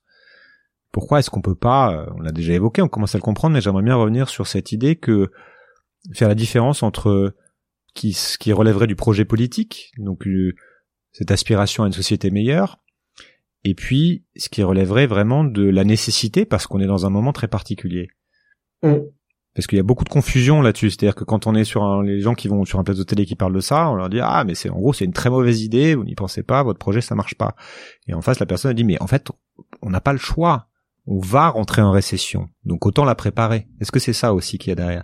Alors moi je préfère plutôt voir les choses comme on a un problème, changement climatique. On voit empiriquement que voilà, euh, la qualité des services systémiques se réduit. On a de plus en plus de, de soucis euh, liés au changement climatique et d'autres aspects de la, la crise environnementale. On a besoin de solutions. Ça fait 20 ans qu'on essaye la croissance verte et le découplage. Donc on peut de façon très pragmatique, de dire voilà qu'est-ce qu'on a réussi à faire? Je l'ai vu, bah voilà, en Grande-Bretagne, on a réduit les émissions de 2% par mmh. an. C'est bien, mais c'est pas assez il faut qu'on fasse 13%. Donc ensuite, on devrait se demander, bon bah, qu'est-ce qu'on doit faire de plus? C'est quoi l'alternative? Donc moi, quand je parle de décroissance, c'est un plan B.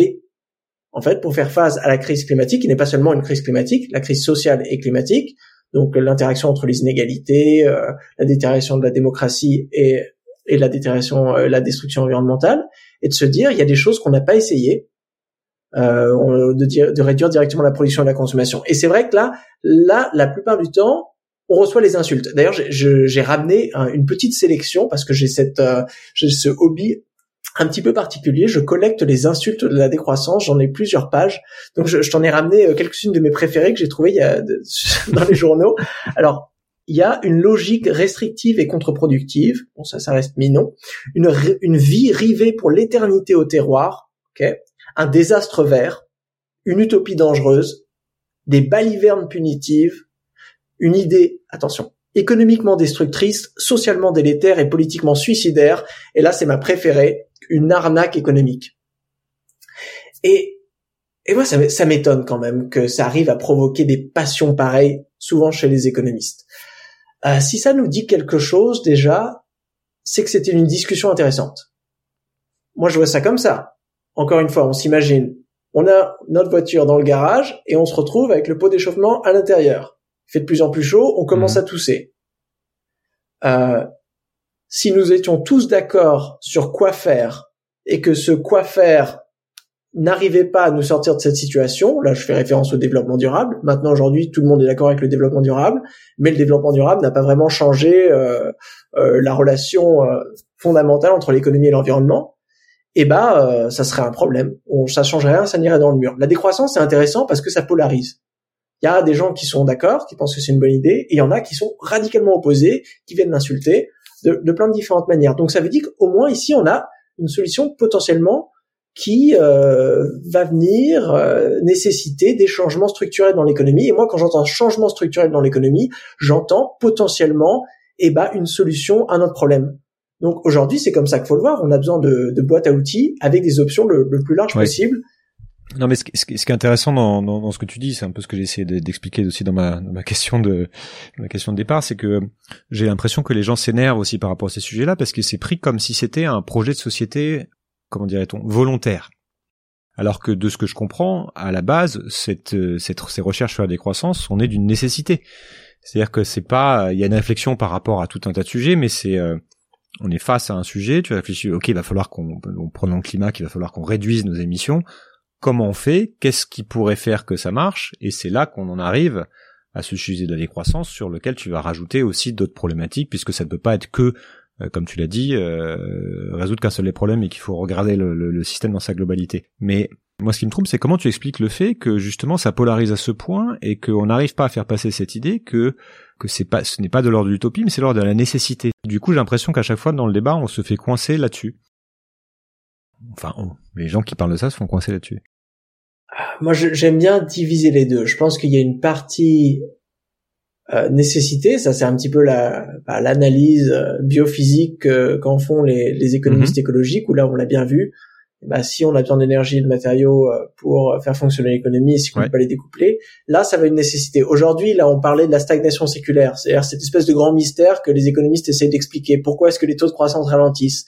Je pense que la stagnation séculaire, c'est des signes avant-coureurs euh, bah, de, de, de, de la post-croissance, c'est-à-dire des économies qui auront utilisé tout leur potentiel de croissance et qui se retrouveront dans un état stationnaire, ce qui n'est pas forcément négatif. Ça veut dire qu'on a réussi à construire en fait toutes les infrastructures nécessaires pour le bien-être et qu'on n'a pas besoin d'en avoir plus.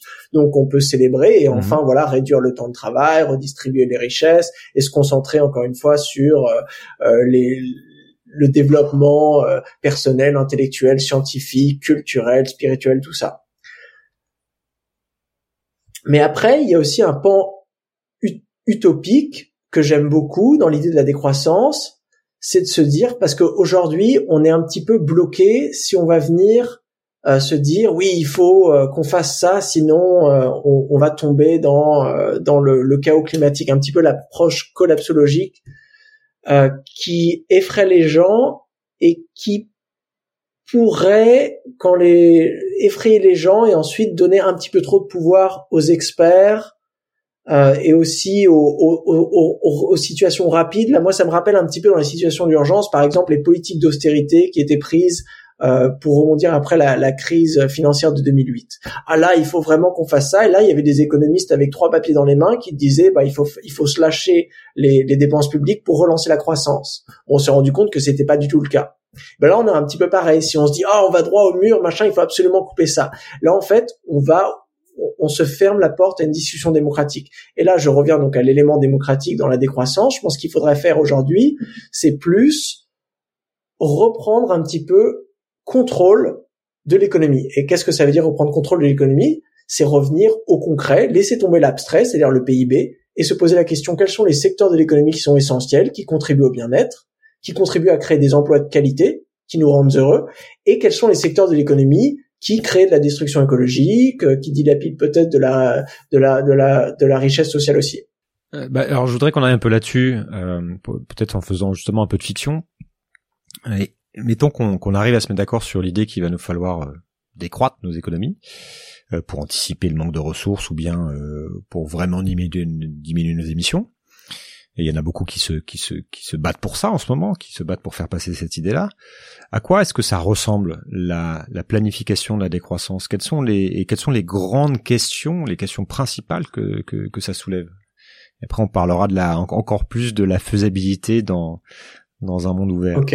Alors bah, déjà petit commentaire parce que la, la question c'est la, la, croissance faut la planifier aussi. C'est pas quelque chose qui arrive de manière automatique. Encore une fois, quand je parlais de la croissance, la croissance aujourd'hui demande une planification extraordinaire pour faire en sorte qu'il y ait des consommateurs qui veulent acheter plus, des producteurs qui veulent produire plus et tout ça. Donc en gros, quand on parle de décroissance, d'une certaine manière, c'est juste changer un petit peu les habitudes dans ces sphères de l'économie. Donc c'est pas euh, changer complètement, aller dans une économie euh, euh, extra extraterrestre. Hein. C'est des, petits changements avec des grandes conséquences. Mais bon, moi j'aime bien en parler quand je quand je parle un petit peu des, grands chantiers de la décroissance. Je reviens toujours à trois points et euh, bon, ça sonne mieux en anglais. En anglais, je dis the, the key, the clock and the coin. Alors en français, ça serait la propriété, le travail et la monnaie. C'est un peu moins sexy, mais bon, on va quand même partir là-dessus. Pour moi, c'est les trois institutions fondamentales d'une économie la propriété, le travail et la monnaie.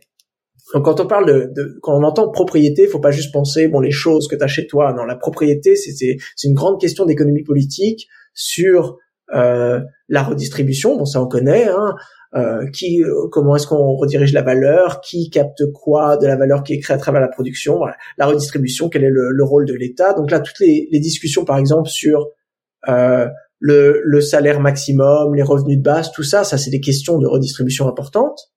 mais il y a aussi la distribution au sein de l'entreprise, la distribution des, des profits, mais aussi la gouvernance des entreprises. Qu'est-ce qu'on décide de créer? Pourquoi ça c'est des c'est la propriété des moyens de production. Donc ça, c'est aussi une grande question d'économie politique. Est-ce que c'est quelque chose qu'on fait euh, voilà les, les PDG des entreprises qui décident? Est-ce que c'est les travailleurs? Est-ce que c'est des coopératives? Est-ce que c'est l'État? Voilà des, des grandes questions. Donc redistribution, distribution, mais aussi prédistribution.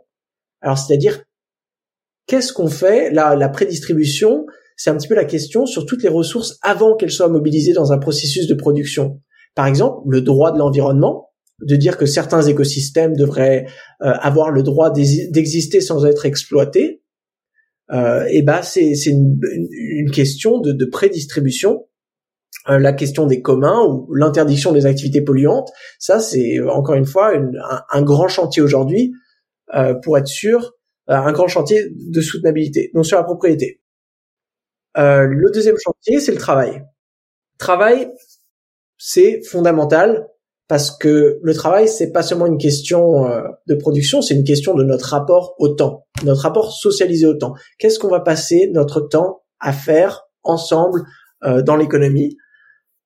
Dans, une perspective décroissante, pour moi, un petit peu les, les trois grandes questions concernant le travail, c'est la durée du temps de travail. Encore une fois, combien d'heures est-ce qu'on veut mobiliser pour produire des marchandises? Et combien d'heures est-ce qu'on veut mobiliser pour produire d'autres choses, produire peut-être de la richesse écologique, produire de la richesse culturelle, produire de la richesse sociale, ou juste euh, voilà pour mmh. les loisirs et d'autres choses. En plus du temps de travail, parler de la qualité du travail. Alors ça, c'est vraiment une discussion qui est absente aujourd'hui quand on discute croissance et emploi. On compte vraiment le nombre d'emplois créés. On ne parle jamais. Est-ce que c'est des bullshit jobs à la David Graeber qui rendent les gens malheureux, euh, ou est-ce que vraiment c'est des emplois de qualité qui crée de la valeur dans le sens où ça aide à satisfaire des besoins et ça aide les gens à s'épanouir. Donc là, encore une fois, il faut discuter de la qualité du travail et de sa distribution, qui a accès à des emplois de qualité et qui a accès à des emplois précaires. Et ensuite, et là, c'est peut-être l'endroit où la décroissance est le plus originale, c'est le chantier, parler de la vision du travail. Donc aujourd'hui, quand on parle de travail, on parle d'emploi, on parle d'emploi salarié. Mais encore une fois, ça c'est une mmh. définition très, euh, c'est une définition très spécifique de la richesse. Alors que je sais pas quand je quand quelqu'un garde ses enfants à la maison, bon bah là on c'est du travail dans le sens où c'est quelque chose qui a mmh. besoin d'être fait, c'est nécessaire et on mais ça ne vient pas créer de la valeur qui est mesurée dans le PIB. De la même manière, si quelqu'un décide d'aller ramasser des sacs plastiques sur la plage, euh, bah ça c'est aussi du travail. Euh, pour, pour l'avoir fait, ça, ça prend du temps. Euh, ça ne crée aucune valeur financière et pourtant, euh, ça, ça devrait d'une certaine manière être considéré comme une activité qui vaut la peine d'être entreprise. Donc là, on voit bien qu'il faut qu'on déconstruise un petit peu notre vision du travail, le carcan un petit peu de, de l'emploi salarié pour réouvrir vers une diversité euh, de, de, de richesses sociales, écologiques et, économiques. Ok. Oui, c'est pas une petite déconstruction quand même. Hein, ah ben, non, on comprend mieux hein, quand on dit la, la décroissance, c'est un projet total euh, fondamental. Hein, euh, c'est que ça vient toucher un petit peu les, les institutions clés qui ont façonné le capitalisme au XXe siècle et qui doivent peut-être changer si on espère avoir des, des changements radicaux. Donc je termine sur le sur la troisième ou, ou tu, tu veux peut-être parler un peu de travail avant? Non, vas-y, vas-y. Donc la, la troisième, c'est la monnaie.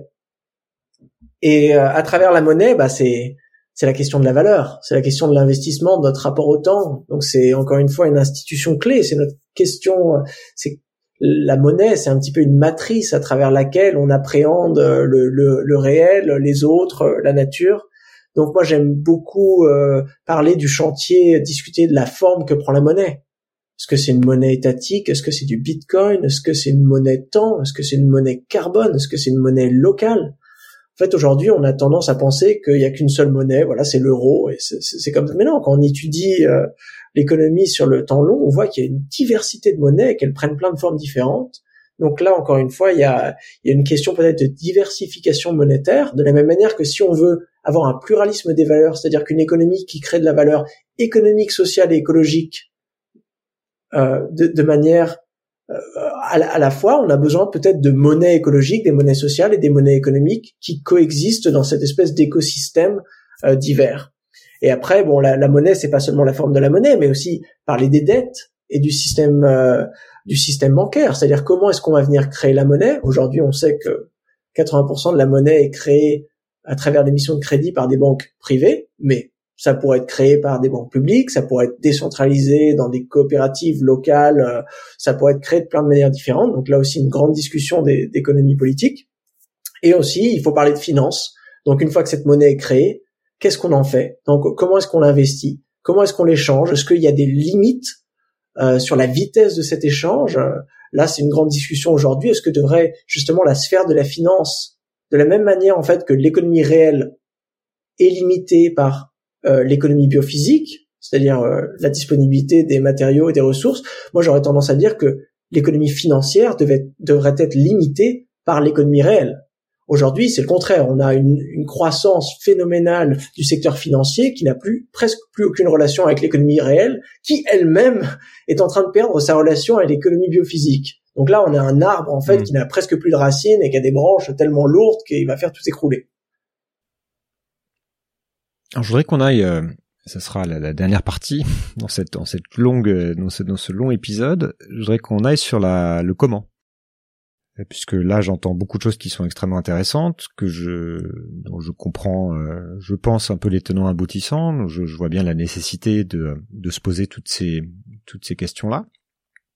Mais comment est-ce qu'on fait ça? Est-ce que ça a une chance d'advenir? Est-ce que ça peut se faire dans un monde ouvert? Avec le libre-échange tel qu'on a aujourd'hui.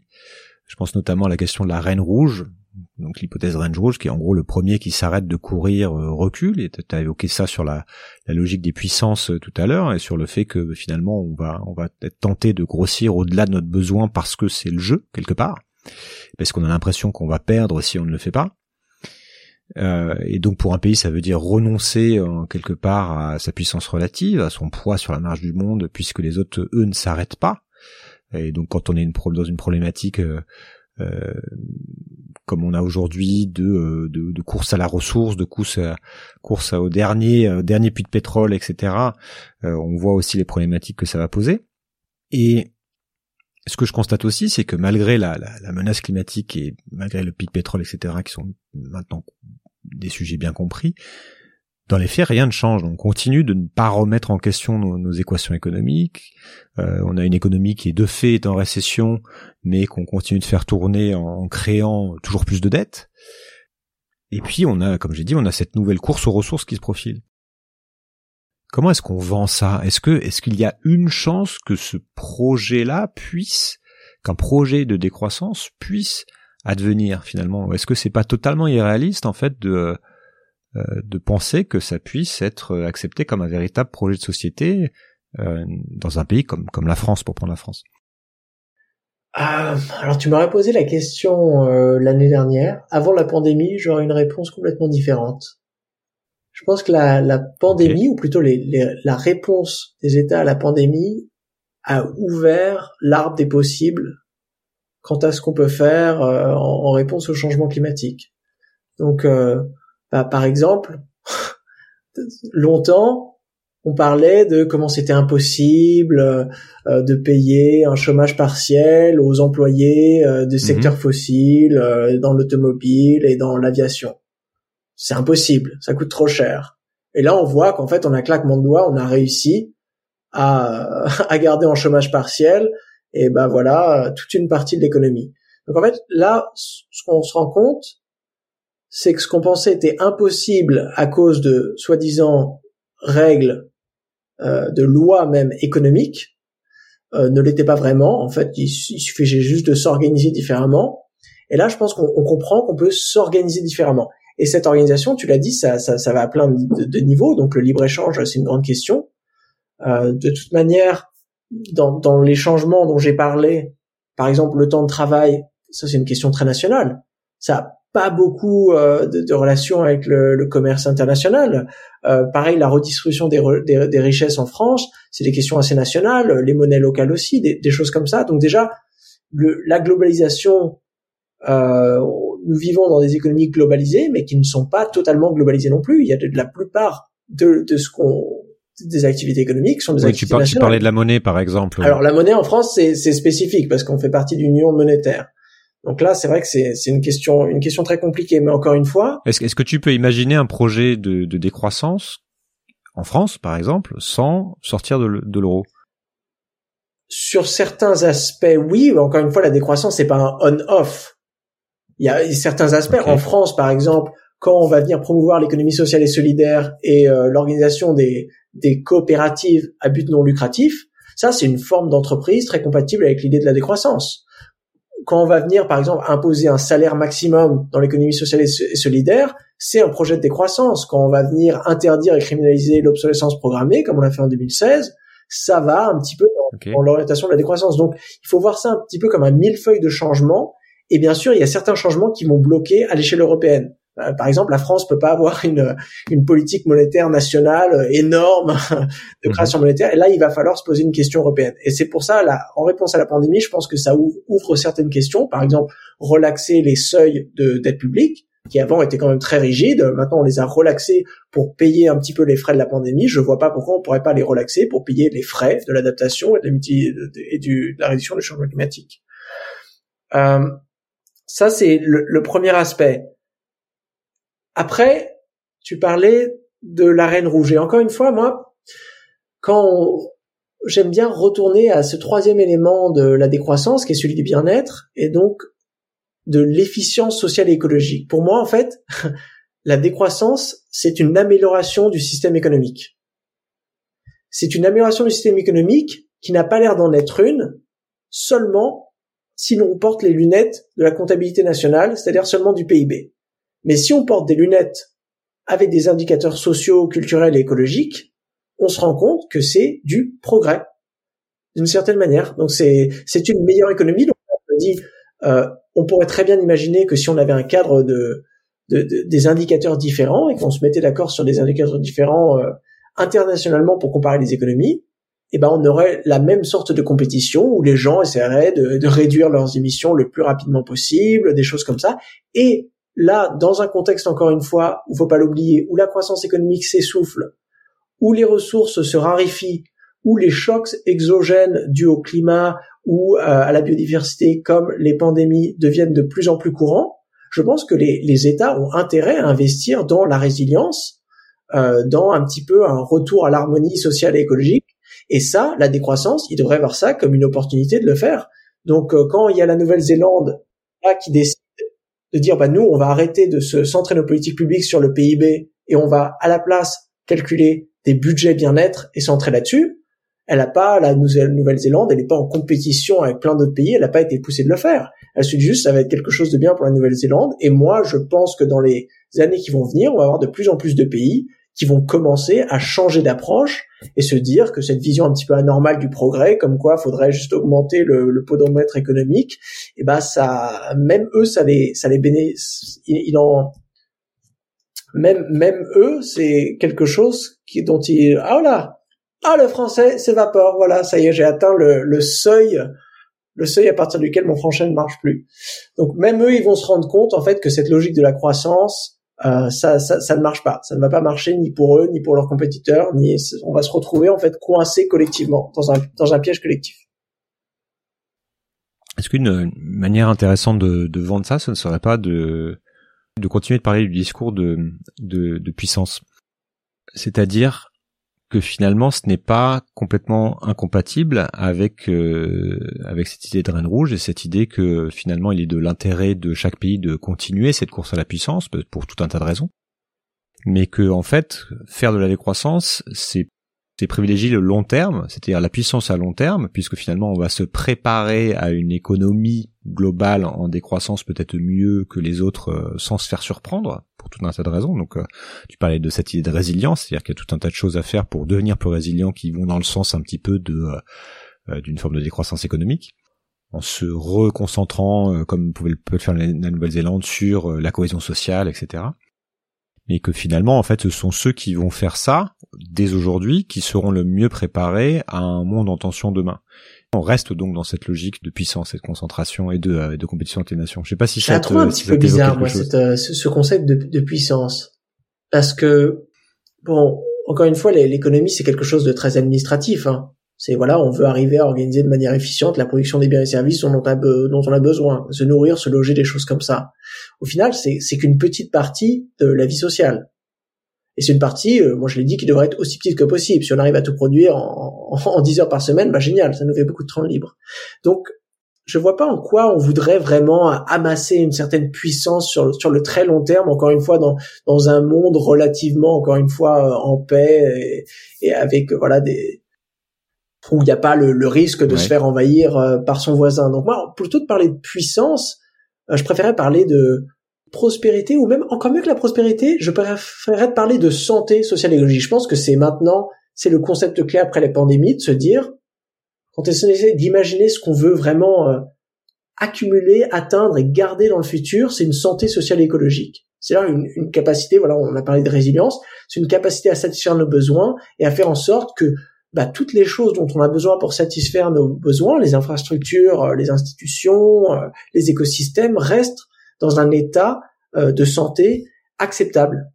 Et pour moi, ça, c'est, on va dire, ça va être la nouvelle quête euh, du 21e siècle. Peut-être le 20e siècle était le, le, siècle de la quête de la puissance. Bah, moi, j'ose espérer que le 21e siècle sera le quête, la, la quête de la, la santé sociale et écologique. Ok. On arrive vraiment sur la fin là. C'est, c'est, j'avais d'autres questions évidemment parce que c'est un sujet tellement riche, mais en tant que citoyen, qu'est-ce qu'on peut faire pour peser sur le monde ou simplement se s'y préparer? Et est-ce que euh, euh, la décroissance individuelle a un sens? J'aime pas le concept de décroissance individuelle. Euh, je préfère parler de sobriété heureuse, euh, de simplicité volontaire, euh, d'hédonisme alternatif, pour vraiment ça, pour qualifier un petit peu les changements personnels, mais parce que voilà, quand on parle de décroissance, j'aime bien encore garder les, les quatre éléments et d'avoir ce, ce, projet politique global et de pas le réduire juste à des changements individuels. Mais après, oui, il y a beaucoup de choses qu'on peut faire en tant qu'individu. Moi, ce que j'aime bien, bon, encore une fois, on va, on arrive à penser que je suis économiste, hein, mais c'est se poser la question quand et comment est-ce que je contribue à l'économie? Est-ce que je suis heureux au travail? Est-ce que je, mes valeurs sont en accord avec ce que je produis quand je suis au travail? Comment est-ce que voilà je, me situe par rapport euh, à, à, à, des gens qui habitent dans le même pays, dans la même région, dans le même quartier? Ces grandes questions en fait d'économie politique, c'est de cette façon qu'on se réapproprie un petit peu l'économie qu'on démocratise la gouvernance économique. Donc moi j'aimerais voir déjà avant avant les les questions classiques de calculer son empreinte carbone, euh, voilà, de, de donner à des associations des choses comme ça. Je pense qu'il faut se poser des questions. Et là c'est peut-être l'essence existentialiste hein, du projet décroissant. c'est de réactiver Mhm. notre pensée critique vers l'économie et de se dire l'économie elle est comme ça, mais est-ce qu'elle pourrait pas être autrement? Et à partir du moment où on aura ce déclic et on se dira bah peut-être que oui je, si j'ai envie de passer à temps partiel parce que j'ai envie d'écrire un livre et qu'avant je pensais qu'on ne pouvait pas parce que les lois universelles de l'économie disaient que le travail salarié c'est un travail à temps complet ben là peut-être je pense qu'on va s'ouvrir des, des, des possibilités. Donc aujourd'hui on doit sortir un petit peu du, du carcan économique pour se redonner la, la, la force euh, d'innover et de réinventer la façon euh, dont on satisfait nos besoins. Ça, c'est la première étape. Et ensuite, il y a des millions de choses à faire, mais elles suivront vraiment de cette euh, réactivation de l'esprit critique. Deux livres qu'il faudrait lire euh, absolument, selon toi oh. C'est dur. pas, pas, forcément sur ces sujets-là, hein, plus autour des okay. de, de la thématique de comment bien vivre notre époque. Bon bah je, je, te, je, te, donne un livre académique et un roman quand même pour être euh, divers. Bah le roman, je vais c'est un livre de Yanis Varoufakis, l'ancien ministre des Finances okay. grec. Le, le roman s'appelle Another Now: Dispatches from an Alternative Present. C'est de de l'année dernière, fin d'année 2020, et c'est une, une un roman d'utopie où justement Yanis raconte un petit peu d'une vision du futur, comment est-ce qu'on a réussi à faire une transition en dehors du capitalisme vers cette, économie durable, très compatible avec la décroissance, la façon dont, dont Yanis en parle. Euh, donc ça, c'est très très divertissant à lire, je le recommande. Bon, faut pas oublier qu'Yanis, lui, c'est aussi un nerd en économie ou quoi, donc le, le, les réflexions économiques sont très riches dans ce roman. Mmh. Un livre après, bon, je vais recommander un livre sur la décroissance quand même. Hein, ça, ça va être le, le, dernier livre de Jason Hickel, euh, qui s'appelle Less is More: How Degrowth Will Save the World. Alors bon, voilà, c'est un, titre un peu percutant. Hein, ça date aussi de, fin d'année, un décembre 2020. Et je, je pense que c'est le livre sur la décroissance euh, le plus pédagogique, aussi le plus rigoureux, qui arrive le mieux à vendre un petit peu cette euh, cette, cette, idée euh, qu'on a qu'on a qu'on a discuté aujourd'hui. Très bien. Bon bah j'espère qu'on n'a pas perdu trop de monde euh, trop de monde en route. Je pense que c'est peut-être un des épisodes les plus euh, les plus longs. Mais euh, sur un sujet aussi complexe, de toute façon dès qu'on va dans l'économie, c'est compliqué de, de, de, faire des raccourcis. et puis là en plus on a parlé de d'autres choses.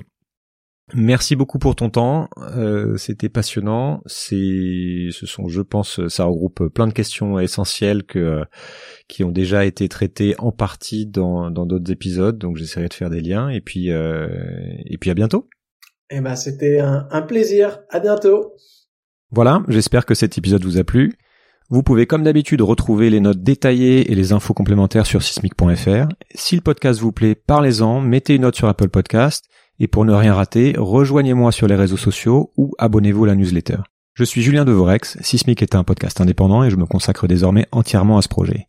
Pour me soutenir dans cette démarche et rejoindre la communauté privée Slack, vous pouvez faire un don à partir du site. Enfin, si vous souhaitez échanger avec moi ou me solliciter pour une conférence, contactez-moi pour en parler. Merci encore pour votre écoute et à bientôt dans un autre épisode. Changer le monde? Quelle drôle d'idée Il est très bien comme ça, le monde, pourquoi changer